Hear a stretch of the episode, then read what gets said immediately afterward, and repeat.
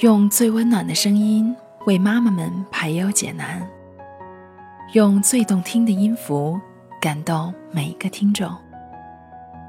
各位朋友，大家好，欢迎聆听妈妈 FM，更懂生活，更懂爱。我是主播雨涵。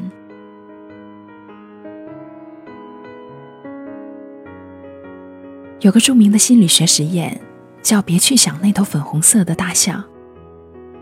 测试者被要求不能去想象屋子里有一头粉红色的大象。实验发现这是很难做到的，一旦脑子里有了这个信号，就很难不想。同理，当父母需要制止孩子的某些行为时，最好别说“不要怎样”，否则孩子不仅不会照做，八成还会变本加厉。掌握以下技巧，可以让孩子闻令即动。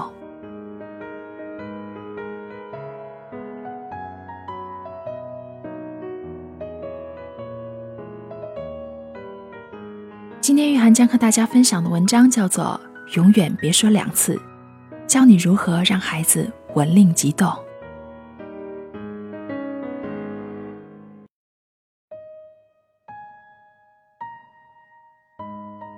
很多爸妈都很头痛这种情况，让孩子停止手中的事儿，去做另一件必须做的事儿，如从玩玩具、看电视，到去做作业、睡觉等时，孩子会无视我们说的话，让我们不停的重复、唠叨、威胁，甚至咆哮，往往还没有效果。其实正是这种很容易让人理解的、非常自然的反应，导致了孩子对于家长的无视和违抗。今天给大家介绍一下有着四十多年家教经验的英国资深教育专家诺埃尔·简尼斯·诺顿的“永远别说两次法”，教我们在保持友善、尊重、平和的同时，让孩子轻松地从一件事过渡到另一件事，并形成配合的好习惯。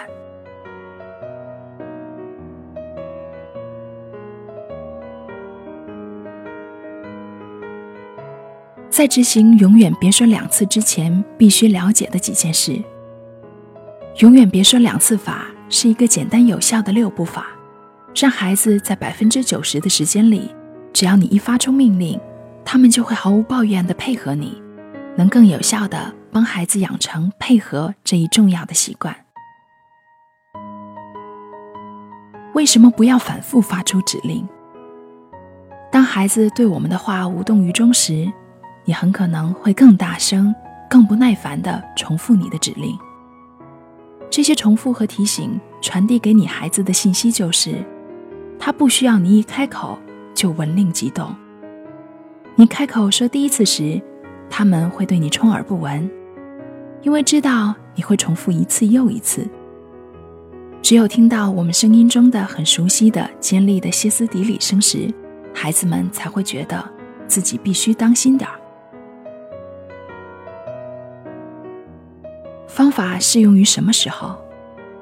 孩子的行为分开始性行为，即孩子没有捣蛋，但是需要接下来做另一件事；和终止性行为，即孩子做了错事或者恼人的事，你希望他停止。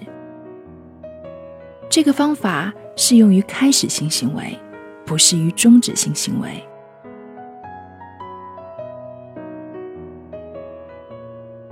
什么时候不能使用？如果孩子坐在电视、iPad 等显示屏面前时，这种情况，首先你得想办法把所有的电子设备关掉。时间紧张，需要马上出门时，一旦启用这个方法，需确保有足够的时间把所有六步都坚持完。多大年龄可以使用？从孩子大约三岁起就可以开始使用这一方法，因为大多数孩子这个时候心智足够成熟，能理解你要求他们做什么，并能专心足够长的时间，遵守简单的指令。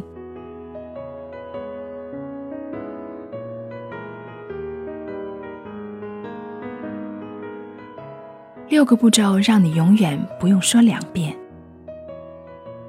开始看起来似乎很繁琐，但是随着你练习的深入，所需的步骤将会越来越少，因为孩子会越来越快的配合，而通常就只用前三步，孩子就配合家长了。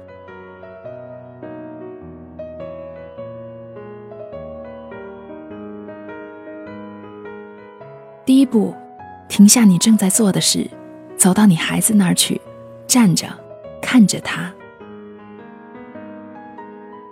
你是否曾经人在厨房，从厨房窗户喊你的孩子去做作业，或者来吃饭？自己在一个房间，却向另一个房间里的孩子问问题。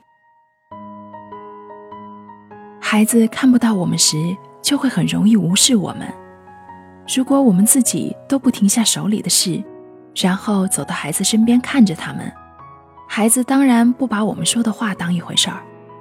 要站在孩子们面前看着他们，让他们觉得我们很严肃、很坚决，以此表示这很重要。第二步，等，一直等到你的孩子停下他手里的事，并看着你。你务必确保孩子已经准备好听你讲话，这一步正是让孩子专心于你要说的话。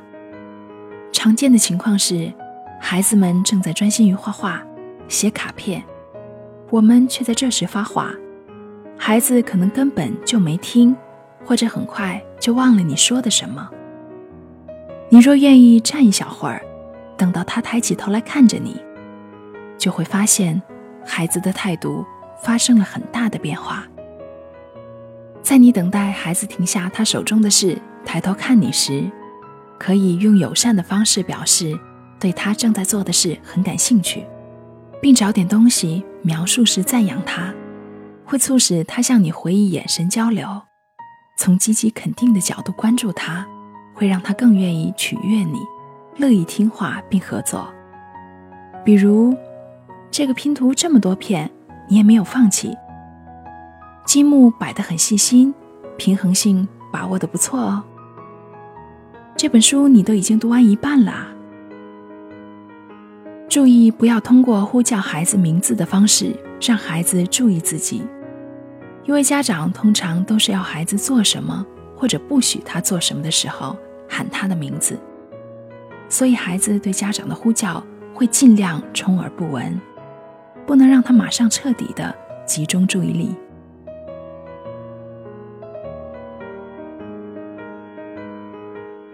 这一二步能让我们从从容容的专心想想该如何表达这一要求，如何让自己表现的平和、友善、有礼貌。既然我们希望孩子们学得有礼貌，那么我们就要以身作则。第三步。把要求讲给孩子听，用语简单，表意清楚，只讲一次。一旦你把要求清楚明了的表达出来了，就不要重复。如果重复要求，就会给孩子传递出这一信息：不必在你说第一次时就听，甚至有可能在你说第四次时也不用听。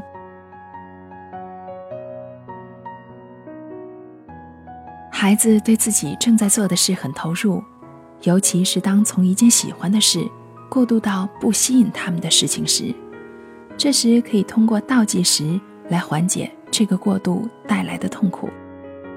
这个方法不仅能帮你省时间，还能省掉麻烦和焦躁。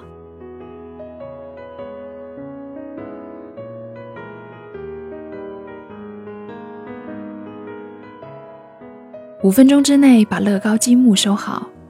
对生性急躁、固执的孩子，先每隔三分钟来一次倒计时，然后每隔两分钟，然后每隔一分钟。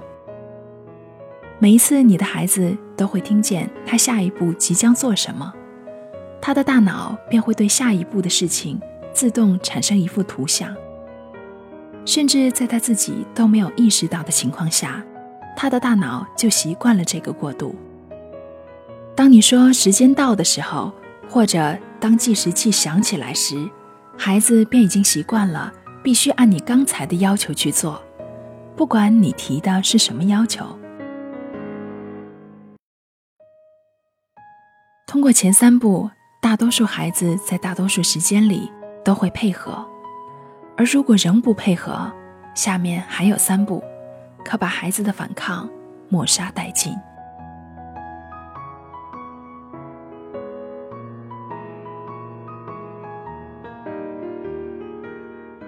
第四步，让孩子把要求重复给你听，要求他用自己的话准确完整的说出来。当孩子告诉你他应该做什么时，他的大脑便会自动产生一幅清楚、生动的图片。图片中的他正在做这件事。当孩子听见自己心底告诉自己必须做什么时，便有了主人翁意识。与由你说出要求相比，这样他便更会把这个要求当一回事。不要让孩子仅仅只是鹦鹉学舌，因为他们即使没有真正意识到自己要做什么的情况下，也能重复。孩子用自己的语言准确地告诉你他必须做什么、何时做、如何做，那么毫无疑问。他听见了你说的话，并且理解了你的要求，这就会在很大程度上减少孩子找借口。偶尔在有些情况下，孩子第四步之后仍然不听话，那么家长就该把第五步用起来了。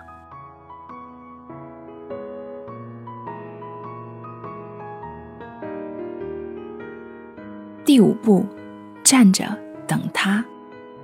如果孩子在第四步之后仍没有开始做你要求他做的事，要乐意站着等待。等待是一个很有效率的方法。等待表明你是认真的。把你站着等待孩子回应的时间当做是一种投资吧，一种很快就会带来更平和、更轻松。更愉快的家庭生活的投资。为了减少等待的压力，注意早点开始你所有的日常事务，这样你才能腾出时间进行六步法，而不会觉得自己总是在赶时间。在为数不多的情况下，孩子在第五步之后还是不配合，此时我们就得用上最后一步，第六步。在你站着等待的时候，对孩子朝正确方向迈出的每一小步，不管这一小进步多么微不足道，都要描述式的赞扬他，并且反思式倾听他的感受。每天多给孩子一点描述式赞扬，孩子就会越积极的配合家长，并展示他们最好的一面。你可以这么说：“你不吵了。”你没有走开，这样挺尊重人的。我看见你已经找到了你的鞋子。你甚至可以描述式赞扬孩子以前的优良行为举止。我叫你做什么时，你的动作越来越快了。我今天几乎没听到你抱怨。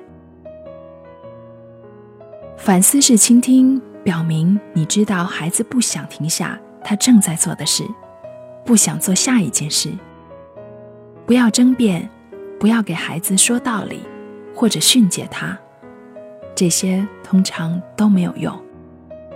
这样说，当你想要继续玩的时候，却不得不把玩具放一边，这真是扫兴啊！听上去你真的生气了，你不想起床，你可能希望自己能再多睡会儿。你花了那么长的时间才把碉堡建好，你肯定不希望晚饭前要把它拆掉。不用担心这样会误导孩子，让他认为自己不用听从你的命令。相反，这六步法让孩子清楚的知道你的命令没有商量的余地，而且“希望”这个词清楚表明了这只是一个幻想，不是真正的选择。为了让效果最大化，你可以把描述式赞扬和反思式倾听一起用起来。虽然你很可能希望我会让你单独待着，但是你却没有吵闹，也没有叫我从你的房间里走出去。我看得出来，你确实很心烦，因为家庭作业时间到了。但是你没有尖叫，也没有说任何不礼貌的话。从你把拖车扔进玩具盒的方式，我看得出来你有多么生气。可是你位置没扔对。虽然你是用这种方式告诉我你多么生气，但是你总算知道要收拾东西了。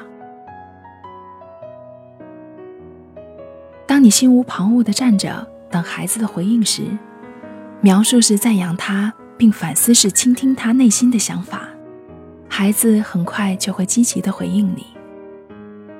坚持做第六步，指导孩子配合你。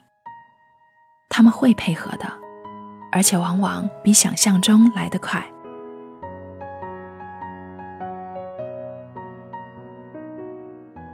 永远别说两次，这一方法通常会起作用，因为没有第七步。过一会儿，放弃。即使让孩子最终配合，需要走完所有六步，也要记住要描述式赞扬孩子，这样下一次要孩子的配合就会来得容易一点，快一点。相信很快你便只需做前三步，即可达到效果。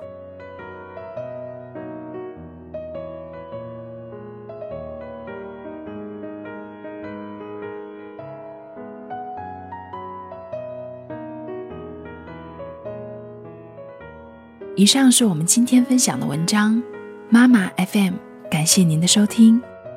如果你喜欢我们的栏目，可以关注微信公众号，搜索“妈妈 FM”，或下载“妈妈 FM” 客户端，收听更多精彩节目。我是雨涵，我们下期见。